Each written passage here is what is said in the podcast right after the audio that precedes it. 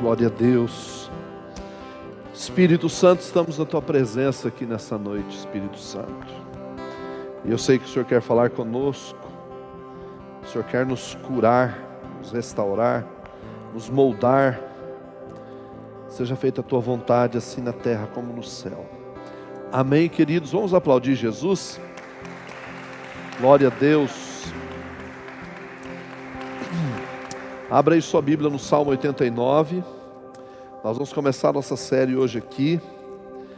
E o primeiro tema de hoje é Achados por Deus.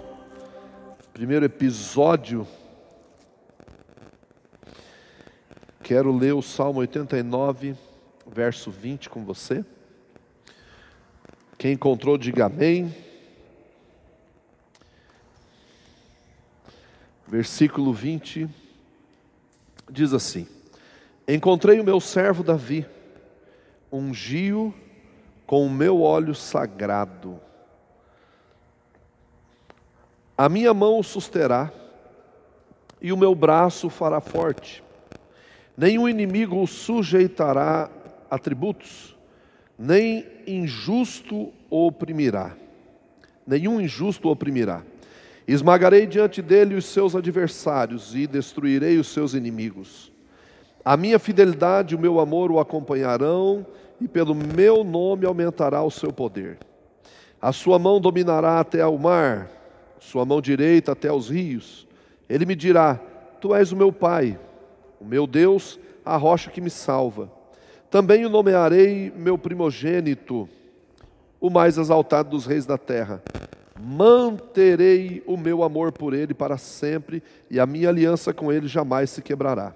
Firmarei a sua linhagem para sempre, e o seu trono durará enquanto existirem céus. Se os seus filhos abandonarem a minha lei e não seguirem as minhas ordenanças, se violarem os meus decretos e deixarem de obedecer aos meus mandamentos, com a vara castigarei o seu pecado e a sua iniquidade com açoites mas não afastarei dele o meu amor, jamais desistirei da minha fidelidade.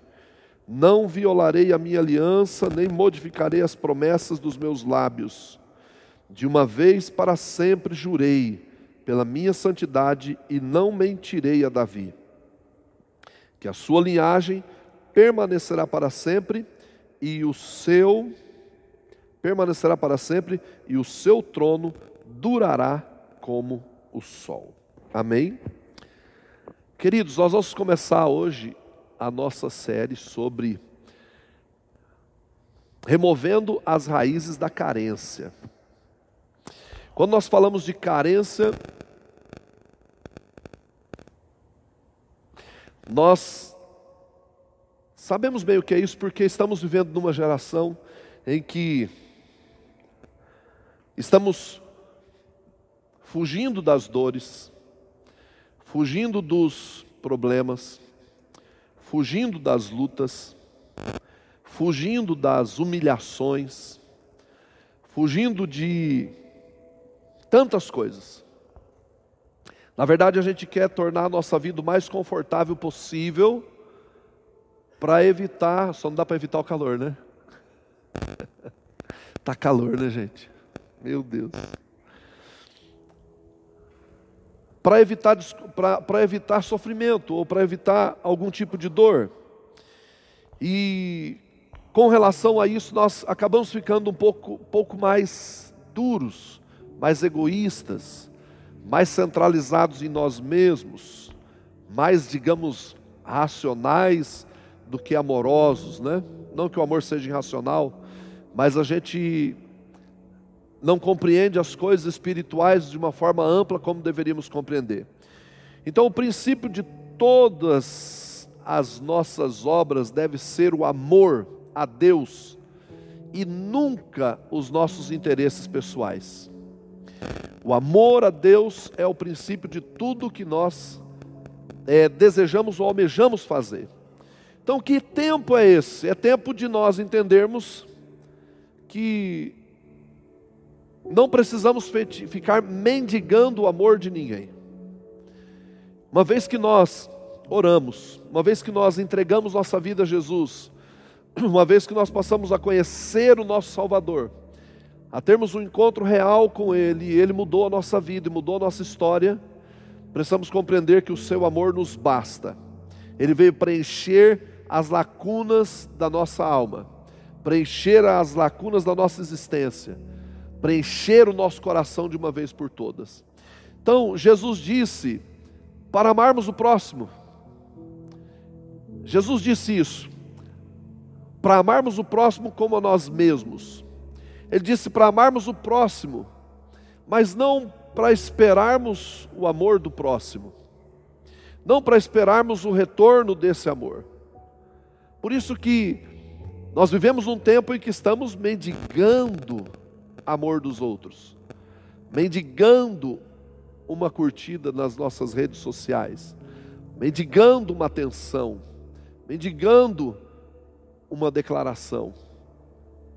E é interessante como nós estamos vivendo num tempo em que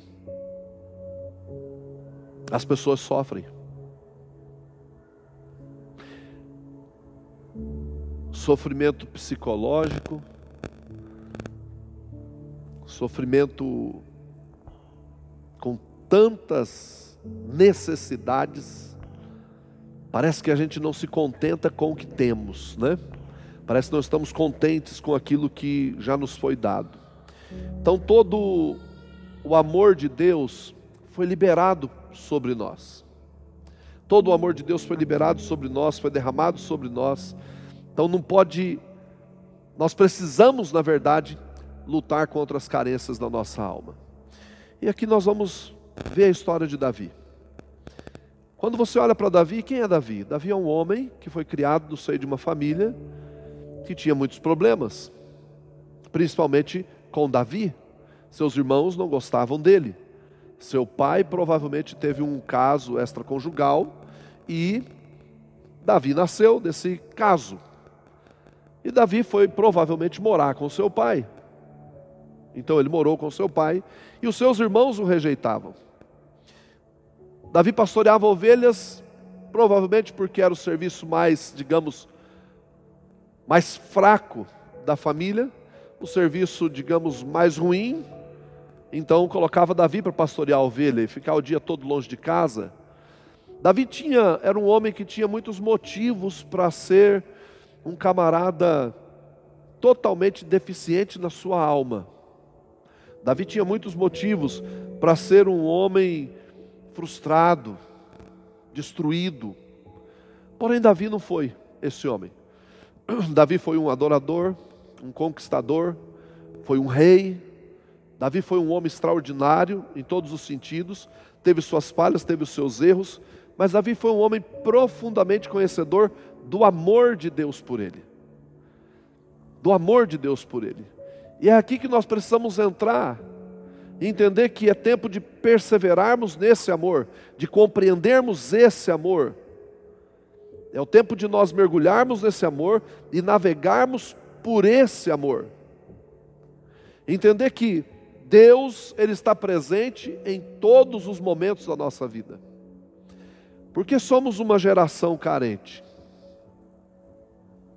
Por que somos uma geração carente? Porque também somos uma geração exigente exigente com a gente mesmo, exigente com os outros.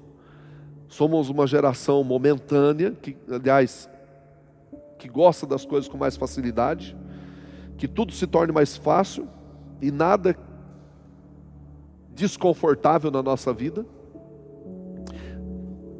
Só que nos esquecemos que o, todo o crescimento ele vem a partir de um desconforto. Toda maturidade vem a partir de uma situação difícil. Quem pode aprender a andar se não caiu alguns tombos? Não é verdade? Quem pode aprender é, é andar de bicicleta se não caiu alguma vez? Se não sofreu alguns arranhões? E tudo na vida, você vai perceber que as feridas fazem parte do processo. Os machucados fazem parte do processo da nossa maturidade, do nosso crescimento. E quando essas feridas não são cicatrizadas, essas feridas não são valorizadas, elas se tornam áreas de carência na nossa vida. Se tornam áreas de carência. Se você não aprender a lidar com determinadas situações, um exemplo, se você não aprender a lidar com a humilhação, ou a compreender o que é humilhação, você vai viver uma vida de carência. Porque todas as vezes que Deus, por exemplo, Deus trabalha com humilhação, Deus ele trabalha com a humilhação. Como assim? Deus sempre trabalha na contramão daquilo que a gente pensa, daquilo que a gente acha que é correto. Não é para Deus descer é igual a crescer, subir, né? Importa que ele cresça e que eu diminua. Para Deus é diferente. As coisas andam na contramão. Deus não pensa como o homem pensa, Deus não age como o homem age. Nós somos seres caídos e precisávamos da graça de Deus sobre nós para podermos compreender a graça de Deus, compreendermos o amor de Deus. Então Deus vai trabalhar com a humilhação e nós não sabemos lidar com a humilhação. E pelo fato de não sabermos lidar com humilhação, geramos muitas áreas de carência na nossa vida.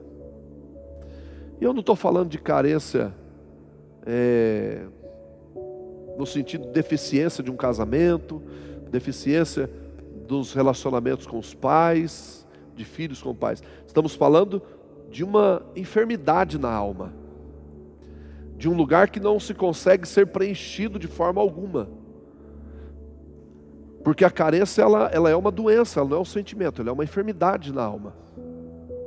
E pelo fato de não sermos curados, buscamos suprir essa carência em tudo que aparece pela frente.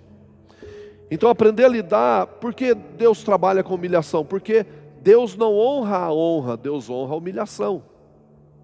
Os humilhados serão exaltados. Para para pensar. Como Deus vai honrar? A honra? Não, Deus honra aqueles que são humilhados. Então, os humilhados para Deus, os humilhados serão exaltados que diz lá em Hebreus 12, 6? Que Deus ele corrige os filhos a quem ele ama. Deus tem prazer na correção, Deus tem prazer na disciplina. Nós somos uma geração que não gostamos de corrigir nossos filhos. Às vezes achamos que, por exemplo, hoje pouquíssimas pessoas usam a vara. Eu desconheço alguém que use, não sei se tem alguém que usa ainda. Mas às vezes eu tenho vontade de usar ainda. Eu já usei a varinha. É um santo remédio. Ela cura. cura a rebeldia. A Bíblia diz que a vara é para as costas do tolo. Né? Os açoites são para as costas do tolo. É claro que nós aprendemos que nós precisamos ter o equilíbrio na correção. Precisamos entender, ter o equilíbrio na correção. Mas às vezes a criança precisa de uma, uma corrigida um pouco mais enérgica. Eu sei que a vara é um instrumento, parece que assustador nos dias de hoje. Não é verdade? Falar. Daqui a pouco o pessoal vai pensar que eu estou fazendo apologia à violência, né? Mas não é não, uma varinha daquela fininha, pequenininha, você colocar lá, olha, tem filho rebelde. A Bíblia diz assim que a vara tira a loucura da criança. Por que você acha que nós vivemos num tempo em que tem filhos que não honram mais o pai e a mãe, filhos que não respeitam mais o pai e a mãe, pais que deixaram de corrigir seus filhos porque foram tão massacrados quando eram crianças que hoje eles não corrigem de forma alguma não entenderam. Não é porque o pai dele teve excesso na correção que hoje ele não tenha que corrigir. Deus ele trabalha de umas formas diferentes. E a correção de Deus sobre nós é com vara. Deus corrige os seus filhos com vara. A Bíblia diz: que Deus corrige seus filhos com vara. Claro que Deus não usa uma vara natural que está aí, Deus usa uma vara de correção, que é a sua palavra, e a própria vida começa a aplicar os seus açoites. E o camarada vai apanhando, vai apanhando, vai apanhando, até ele aprender que ele não pode fazer aquilo. E Deus não impede. Deus não intervém na correção. Deus permite a correção, porque Deus corrige os filhos a quem Ele ama. Deus permite a humilhação, porque através da humilhação vem a honra. Então, os humilhados serão exaltados. Aquele que se humilha, a si mesmo se humilha, será exaltado. Então Deus corrige porque Ele ama. Um exemplo, a vida de José. Por que Deus não poupou José do poço? Quando você olha para a vida de José, José é um menino trabalhador para caramba. Pode ver, você vai ver ele ajudando os seus irmãos nas tarefas do dia a dia, ajudando em casa. E o pai tem uma paixão por José, porque José ajudava todo mundo, ajudava a casa toda. E o pai tem uma paixão por ele. E com isso o pai se apegou a ele, de tal forma que parece que só tinha José na família. Então os outros irmãos ficaram com o quê? Com inveja, com ciúmes. Porque não havia um equilíbrio também naquela casa lá. Aquela casa era virada de perna para o ar. Mas um dia José sai à procura dos seus irmãos e os seus irmãos intentam matar José. E um deles interferiu e disse: Não, não vamos matá-lo. Jogaram ele dentro de um poço. Deus não impediu José de ser jogado dentro de uma cova, dentro de um buraco, de um poço seco. Deus não impediu que isso acontecesse na vida de José, porque agora estava começando um novo processo na vida de José. José precisava aprender algumas lições duras na vida, passar por, um, por processos de humilhação, para poder entender o lugar onde ele ia chegar. José precisava passar por processos de, de, de rejeição para entender onde Deus queria colocá-lo. José precisava passar por processos de aflição, de dor, que nós não queremos é sentir dor. A dor é horrível, mas foi pela dor que Jesus me salvou. A Bíblia diz que Jesus tornou-se homem de dores. Homem de dores. Então, a cura da carência começa pelos processos de Deus na nossa vida. José é esse homem que está dentro do poço. Do poço ele é vendido, arrastado, acorrentado e levado para o Egito. No Egito ele trabalha na casa de Potifar, é perseguido, humilhado ali, tacado numa masmorra, passa anos dentro de uma masmorra, sofrendo ali dentro. Só que José é um cara que ele vai aprendendo passo a passo. Ele vai entendendo, ele vai amadurecendo, ele vai crescendo, e ele não permite que o sofrimento o paralise, porque quando ele chega na casa de Potifar, ele se torna um empregado excelente, da, o escravo excelente da casa de Potifar. E de repente José está cuidando de tudo que Potifar tem, porque ele era excelente no que fazia.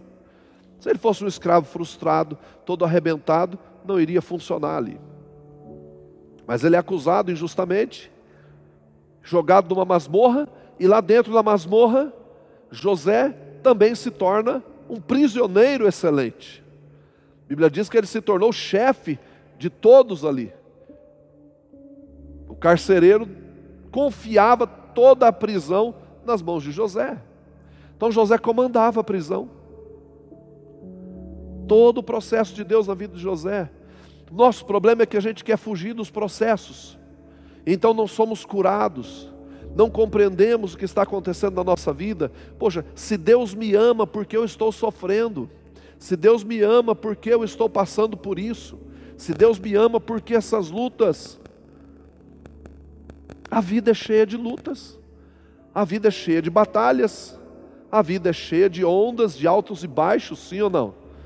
A vida é cheia de problemas. Todos os dias a gente enfrenta um problema, todos os dias a gente passa por um obstáculo, todos os dias. Agora, se eu não sou curado das minhas carências, eu vou ficar mendigando o amor dos outros, mendigando a atenção dos outros, vou ficar paralisado e não vou conseguir andar para lugar algum, não vou conseguir crescer, jamais serei achado por Deus.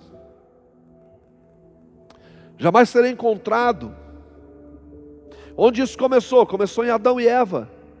Quando os dois pecaram, Deus aparece no jardim e o que eles fazem? Eles se escondem. As nossas carências nos escondem de Deus. Ou a gente pensa que esconde de Deus, por causa das nossas carências. As nossas carências são doenças na nossa alma, que nos tornam dependentes de tantas coisas, porque não compreendemos na plenitude o amor de Deus por nós. Então, a vida de José é esse exemplo. José sai dali para governar o Egito. José rompe todas as barreiras, José rompe todos os obstáculos, José rompe todas as, as suas lutas, suas batalhas, ele passa pelos processos e ele consegue alcançar.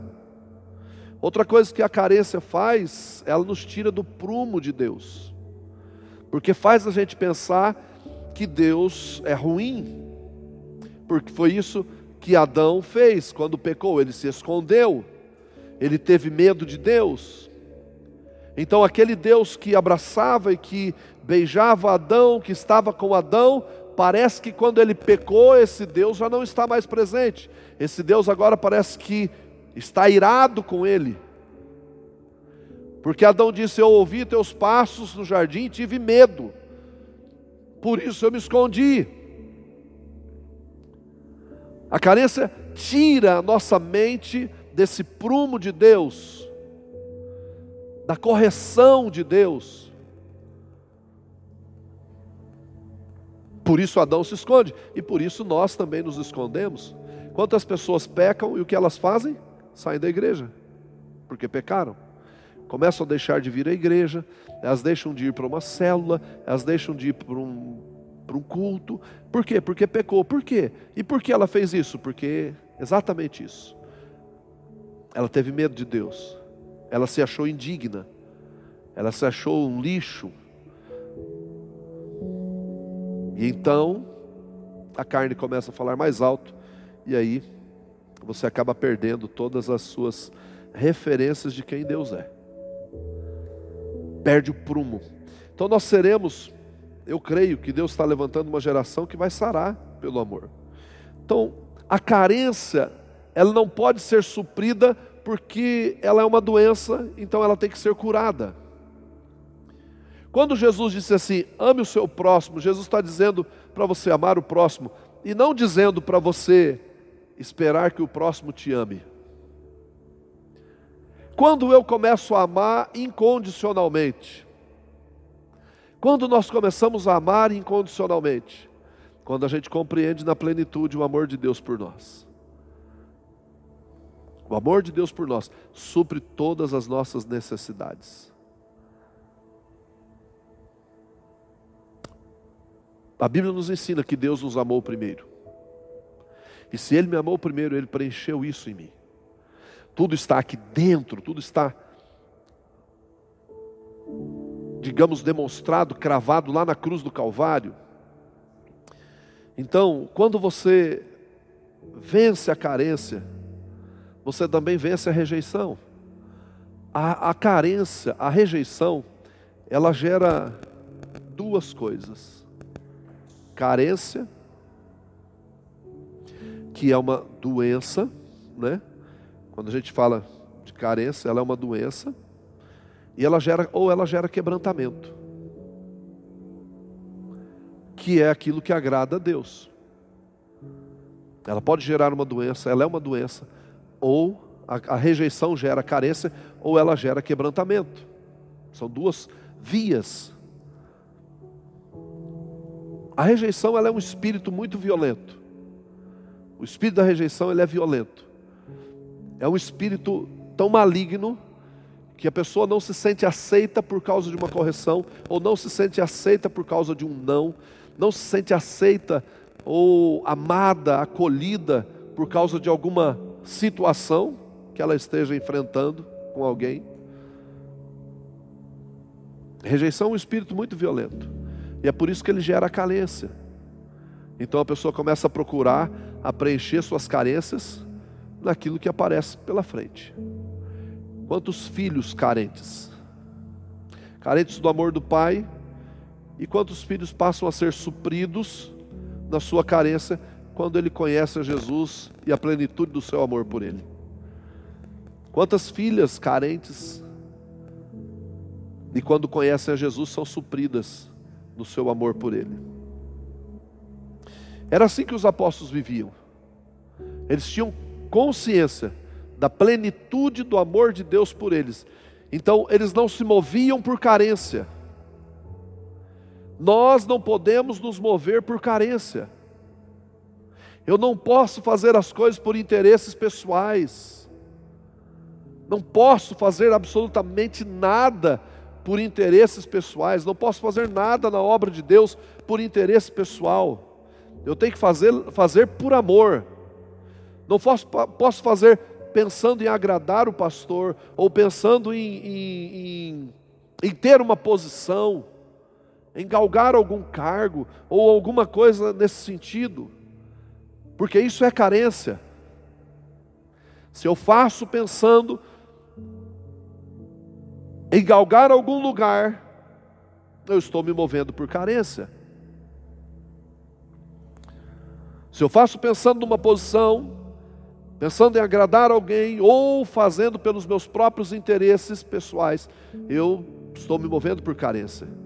Nós precisamos fazer por amor, por graça, por entendimento. Então, quando você vence a rejeição, sempre vem um tempo de aceitação. Nós precisamos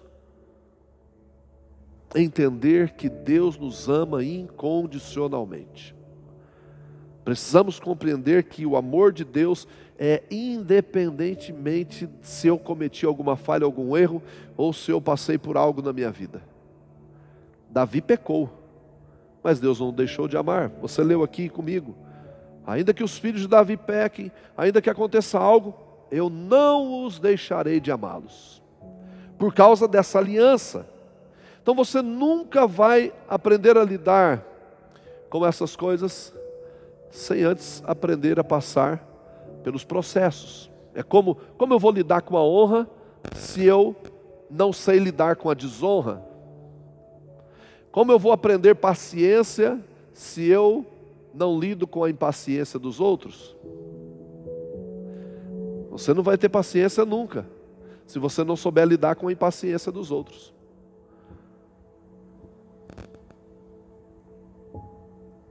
Então,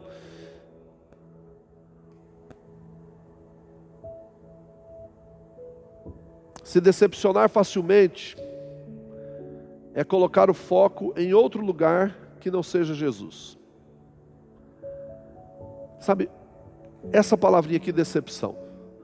Por que nós nos decepcionamos com os outros? Por que as pessoas nos decepcionam? Porque estamos esperando algo em troca. Sim ou não? Estamos esperando. E se estamos esperando algo em troca, estamos fazendo pelos nossos próprios interesses. Você ama para ser amado ou você ama porque você ama? Você ama para ser aceito ou você ama porque você ama? Você faz para ser visto ou você faz porque você quer fazer?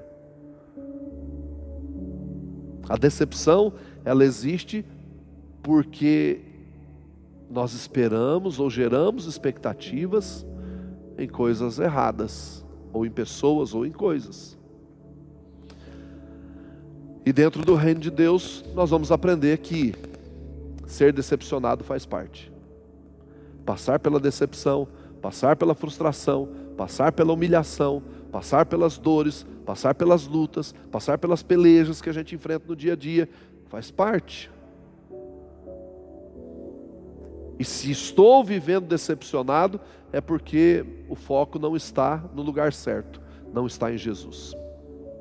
Nosso foco precisa estar nele. Então, todas as vezes que, que, que fizer algo, alguém, né?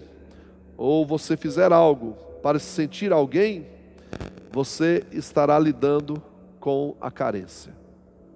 Bom, estou fazendo isso para me sentir melhor. Estou fazendo aquilo para me sentir aceito. Estou fazendo isso para ser visto, para ser lembrado. Você está lidando com a carência. E como nós podemos vencer isso? Então o salmista, Deus fala aqui no Salmo 89, né? Olha o que ele diz aqui. Encontrei meu servo Davi, ungiu com óleo, ungiu com o óleo, com o meu óleo sagrado. A minha mão o susterá e o meu braço o fará forte. Precisamos entender isso. Há uma unção sobre a nossa cabeça, a unção do Espírito. Nós falamos muito sobre isso domingo. Liberamos isso domingo. Há uma unção do Espírito Santo sobre a nossa cabeça. Há um óleo do Espírito sobre nós que nos ungiu, que nos encheu, que permeou o nosso coração. E esse óleo move a mão do Senhor, que nos sustenta e nos torna forte. Nenhum inimigo sujeitará, sujeitará a ele atributos, nenhum injusto oprimirá, esmaga, oprimirá. Esmagarei diante dele os meus adversários, os seus adversários e destruirei os seus inimigos. A minha fidelidade e o meu amor o acompanharão, pelo nome, pelo meu nome aumentará o seu poder. E pelo meu nome aumentará o seu poder. Então Davi escreve o Salmo 23, dizendo: O Senhor é meu pastor, ele não me faltará. Repitam comigo assim: O Senhor é meu pastor, ele não me faltará. O que Davi está expressando? Uma alma confiante, grata a Deus, e entendendo que o Senhor lhe basta, mesmo nos momentos das suas maiores lutas, das suas maiores dificuldades. Entendendo que Deus é o suficiente, que Deus ele estará presente. Davi diz: "O Senhor meu pastor, ele não me faltará". Ou seja, se eu tenho o Senhor, eu tenho tudo. Deitar-me faz em verdes passos, guia-me mansamente águas tranquilas, refrigera minha alma. E aí vai. E ele diz assim: Olha, ainda que eu ande pelo vale da sombra da morte, que Davi está dizendo que existem vales, que existem vales de sombra e de morte, existem momentos ruins, momentos de luta, momentos de dificuldade, que existem momentos de peleja, que existem momentos de dores. Davi está dizendo isso. O Senhor estará comigo. Davi compreende na plenitude que Deus é um Deus presente. E é isso que Jesus veio nos ensinar. Jesus não se moveu por carência, irmãos. Jesus se moveu por carência? Sim ou não? Não, Jesus não se moveu por carência de nada. Jesus não tinha carência da atenção dos outros. Jesus não tinha carência do amor dos outros. Jesus veio dar amor. Jesus veio dar atenção. Jesus veio estender a mão, Jesus veio ministrar sobre eles, Jesus veio amá-los, Jesus veio nos amar. Jesus não fez nada por interesse próprio, ele disse: Eu estou aqui para fazer a vontade do meu Pai que está nos céus. Foi isso que Jesus veio fazer, e João 14 vai revelar muito bem isso. João 15 vai revelar isso. Se vocês me amam, vocês vão fazer a minha vontade. Nós nos movemos pela vontade de Deus, então nós precisamos voltar o nosso coração para isso, eliminar a rejeição, voltar para o prumo de Deus e olhar para Deus e ver como Deus nos vê. Deus não via Adão como um vilão, Deus não via Adão como um, um, um, um inimigo, Deus estava olhando para Adão como inimigo, Deus estava olhando para Adão como um filho que caiu. E Deus estava estendendo a mão para levantar o filho que caiu. Talvez você já sofreu tantas decepções, tantas frustrações, tantas dores, tantas lutas. Você se moveu por carências. Você entrou em relacionamentos por carências. Você se envolveu com pessoas por carências. Você talvez estudou alguma coisa por carência na sua alma. E isso cansou você. Isso cansou o seu coração, isso cansou a sua vida. Então, nessa noite, nós vamos orar para que as carências sejam removidas, para que você seja achado por Deus. Porque quando Deus chama Adão e pergunta para Adão: Onde você está? Deus sabia onde Adão estava, mas Adão não sabia onde estava. Deus está querendo trazer Adão de volta. Deus está querendo dizer: Adão, se encontre se enxergue, Se veja, se identifique, olhe para onde você está. Onde você está? Ah, Senhor, eu estou escondido. Eu ouvi teus passos e eu me escondi. Eu estou escondido, eu estou com medo. Eu estou decepcionado porque a mulher que o Senhor me deu, deu fruto e eu comi. Um monte de sentimentos entrou no coração de Adão e Deus traz Adão de volta. Adão não deixou de adorar o Senhor depois que pecou.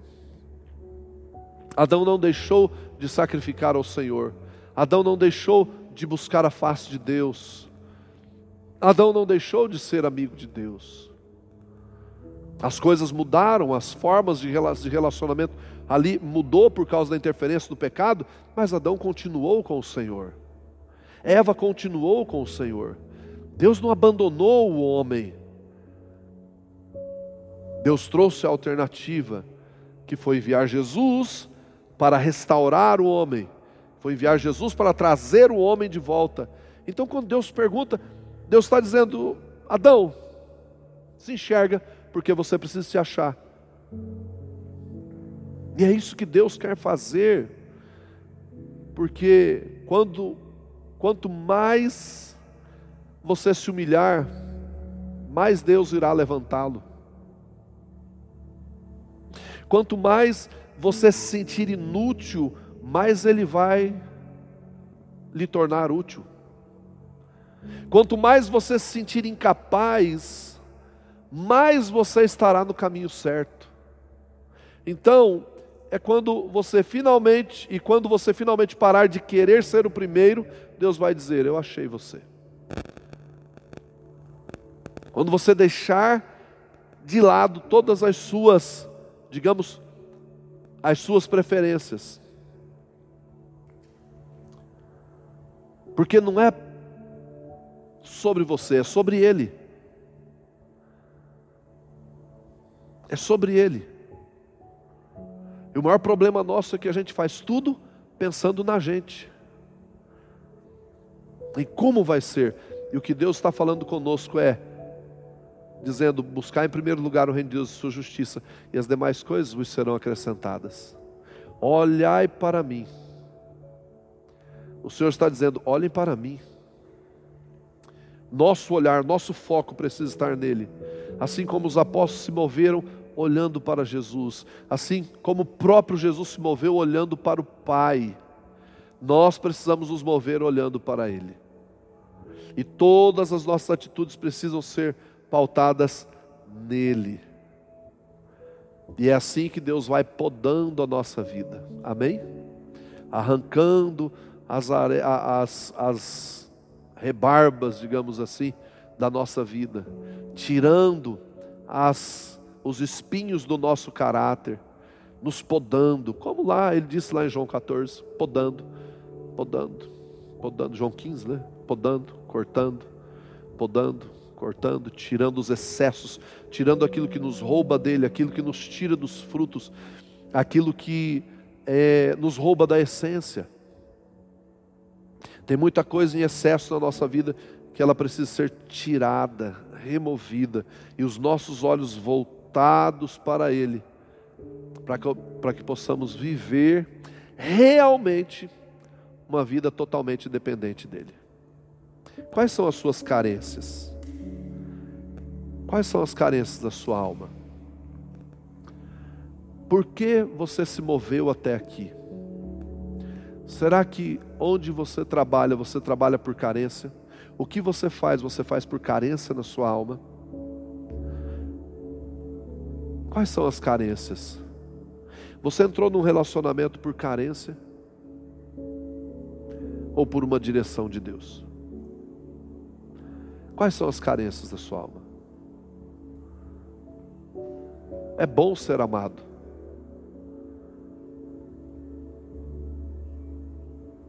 Mas se eu não for amado, eu me frustro. É bom ter quem gosta de você. Mas se não tiver quem gosta de mim, eu vou me frustrar. É bom que as coisas deem certo. Mas se elas não derem, vou me decepcionar? É bom que as coisas aconteçam redondinho na nossa vida, que todos os dias sejam perfeitos e maravilhosos, mas não são. Então, por conta disso, eu vou me frustrar com Deus, eu vou dizer que Deus não me ama, eu vou dizer que Deus me abandonou, eu vou dizer que Deus me odeia. Vou questionar o amor de Deus por mim? Não, de forma alguma. Deus me ama. Deus me ama tanto, tanto, que Ele foi capaz de dar o seu filho por mim. Deus, Ele te ama tanto, tanto, que Ele foi capaz de dar o seu filho por você, só para demonstrar amor. E um detalhe, hein? Um detalhe muito importante, irmãos, olha aqui para mim. Detalhe muito importante aqui. Jesus, Deus deu o seu filho por mim e por você, sem esperar que eu o amasse. Não é? Deus não esperava que eu o amasse. Deus simplesmente me amou. Deus não esperava que você viesse a amá-lo. Deus simplesmente te amou. Deus simplesmente amou você. Se uma pessoa só cresce do sacrifício de Jesus, já teria realizado todo o propósito de Deus. Bastava um crer. Então Deus fez tudo por mim, por você, sem esperar que você e eu o amássemos. Por que Deus fez isso? Porque Ele tem amor? Não, porque Deus é amor. Então Deus não pode se mover de outro jeito. Deus não pode fazer de outra forma. Deus não pode fazer de outra forma. Deus simplesmente se move. E quando Ele se move, Ele se move por amor porque Ele te ama. Porque quando você abre os olhos de manhã, Deus está olhando para você e dizendo: Eu te amo. O pior dos pecadores por aí, as portas do amor de Deus estão abertas para ele. Se um dia ele reconhecer, se um dia ele aceitar, Deus o amará. E quem poderá contestar isso? Não é verdade? Ah, não é possível Deus amar um estuprador. Sim, Deus ama um estuprador. E se ele se arrepender dos seus pecados e voltar o seu coração para ele, Deus o perdoará e o levará para o céu. Não é possível, o cara matou tantas pessoas, pintou e bordou, fez isso, fez aquilo, roubou, assaltou, prejudicou, matou aquela senhorinha, fez aquilo, fez barbaridades. Pois é, Deus o ama. E se ele se arrepender, Deus o perdoará e levará ele para o céu com ele. Você está entendendo? Foi isso que Jesus disse: a quem muito é perdoado, muito ama. Quando questionaram uma pecadora prostrada aos pés de Jesus, beijando seus pés, e os homens dizendo: é uma pecadora. Jesus diz: estão perdoados os seus pecados, porque a quem muito é perdoado, muito ama. Muito ama. E Jesus contou uma parábola ali, para exemplificar isso. Então, eu quero que você olhe para dentro de você. Por que você se moveu até aqui? Deus quer te achar. Deus quer achar você, Deus quer encontrar você e Deus quer começar algo novo dentro de você para você entender que Ele é o suficiente, que Ele é tudo na sua vida, que Ele é o seu amor, que Ele é a razão da sua existência, que Ele é a razão da sua vida e que Ele é tudo para você.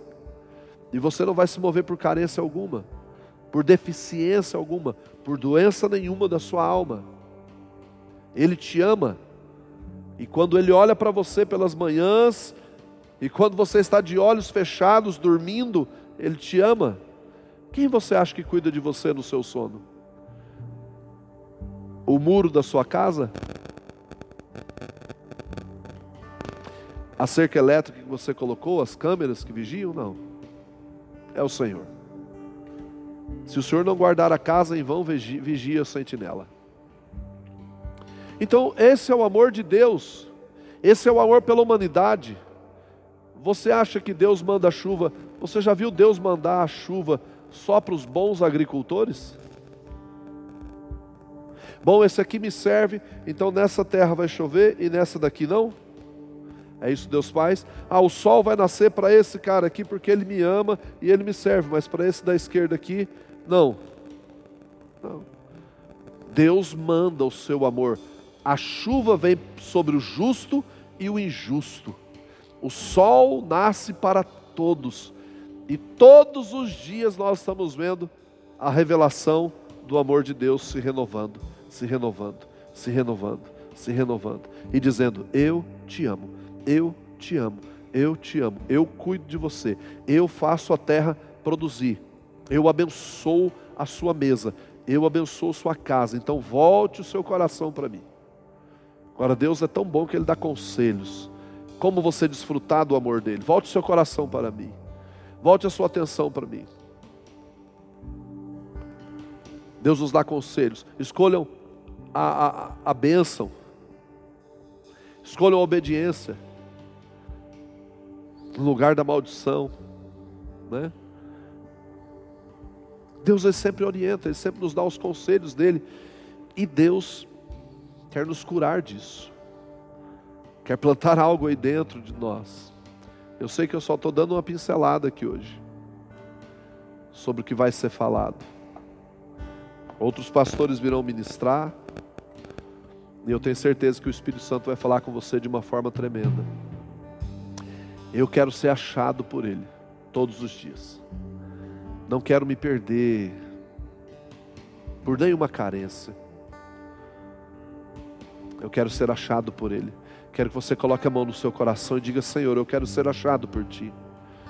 Davi estava lá naquele pasto, mas o seu coração pertencia ao Senhor. Davi estava naquele pasto tocando sua harpa, pastoreando suas poucas ovelhas, mas o seu coração pertencia ao Senhor. E Deus o achou. Deus o achou naquele lugar e Deus disse: Samuel, vai lá buscar o meu filho. E unge a cabeça dele. E Deus o achou naquele lugar. E diz: Com o santo óleo ungi. Deus também te achou. Senão você nem estaria aqui hoje. Onde você estava quando Deus te achou? Onde você se encontrava quando Jesus te achou? Quando o Evangelho chegou até você, quando a graça de Deus chegou até você e te arrancou do lamaçal do pecado, te trouxe para a vida, te trouxe para cima, onde você estava? Onde você estava? Perdido, abatido, mas o Senhor te achou, o Senhor te encontrou, o Senhor te trouxe à vida e Ele te ungiu, porque Ele te deu o Espírito Santo. Ele ungiu a tua cabeça, Ele colocou o Espírito Santo dentro de você. Esse é, essa é a manifestação do amor de Deus por mim e por você. E esse amor nos encontrou, esse amor nos achou, e nós precisamos caminhar nesse amor. E Deus está dizendo: filha, eu cuido de você. Hoje eu quero arrancar as carências da sua alma, filho. Hoje eu quero arrancar as carências da sua alma. Você não vai se mover por interesses pessoais, você não vai se mover para tentar chamar a atenção de alguém, ou tentar ser amado por alguém, ser, ser, ser, ser, ser é, achado por alguém. Não, eu te achei. Ser aceito por alguém. Não, você não precisa disso, porque eu te achei, eu te encontrei, e o meu amor te basta. Foi isso que ele disse para Paulo: a minha graça te basta, Paulo. O meu poder se aperfeiçoa na tua fraqueza. A graça dele nos basta, o seu amor nos basta porque é com esse amor que nós fomos alcançados. Ele te ama porque Ele é amor. Então coloque o seu coração diante dele, deixa Deus passar o prumo dele dentro de você. Ah, Espírito Santo, venha arrancar do nosso coração toda a carência, tudo aquilo que impede o Senhor de agir, de mover na nossa vida. Não queremos nos mover para sermos aceitos, não queremos nos mover para conquistarmos algum lugar no coração de alguém. Não queremos nos mover, Senhor, para chamar a atenção de alguém ou para sermos amados por alguém. Nós não fomos chamados para mendigar o amor de ninguém, porque já temos o teu amor, Senhor. E eu oro para que os teus filhos nessa noite ampliem o conhecimento do teu amor por eles. Que o Senhor nos abençoe, que o Senhor nos guarde, que o Senhor nos fortaleça, que o Senhor nos renove, que o Senhor nos encha do teu poder, do teu Espírito Santo. No nome de Jesus. Remove, Senhor, toda a raiz da rejeição, toda a raiz da rejeição, Senhor. Que venha agora o quebrantamento, aquele que agrada o Senhor, aquele que nos transforma, aquele quebrantamento que arranca a nossa dor, assim como arrancou a dor do coração de Ana, quando ela foi diante do Senhor, toda frustrada e marcada. Ah, Senhor, vem com esse amor sobre nós e que esse quebrantamento possa ser o processo da cura, da libertação, da restauração, no nome de Jesus. Eu oro, peço tua bênção, e desde já, Paizinho, nós agradecemos ao Senhor, pois teu é o reino, o poder e a glória para sempre.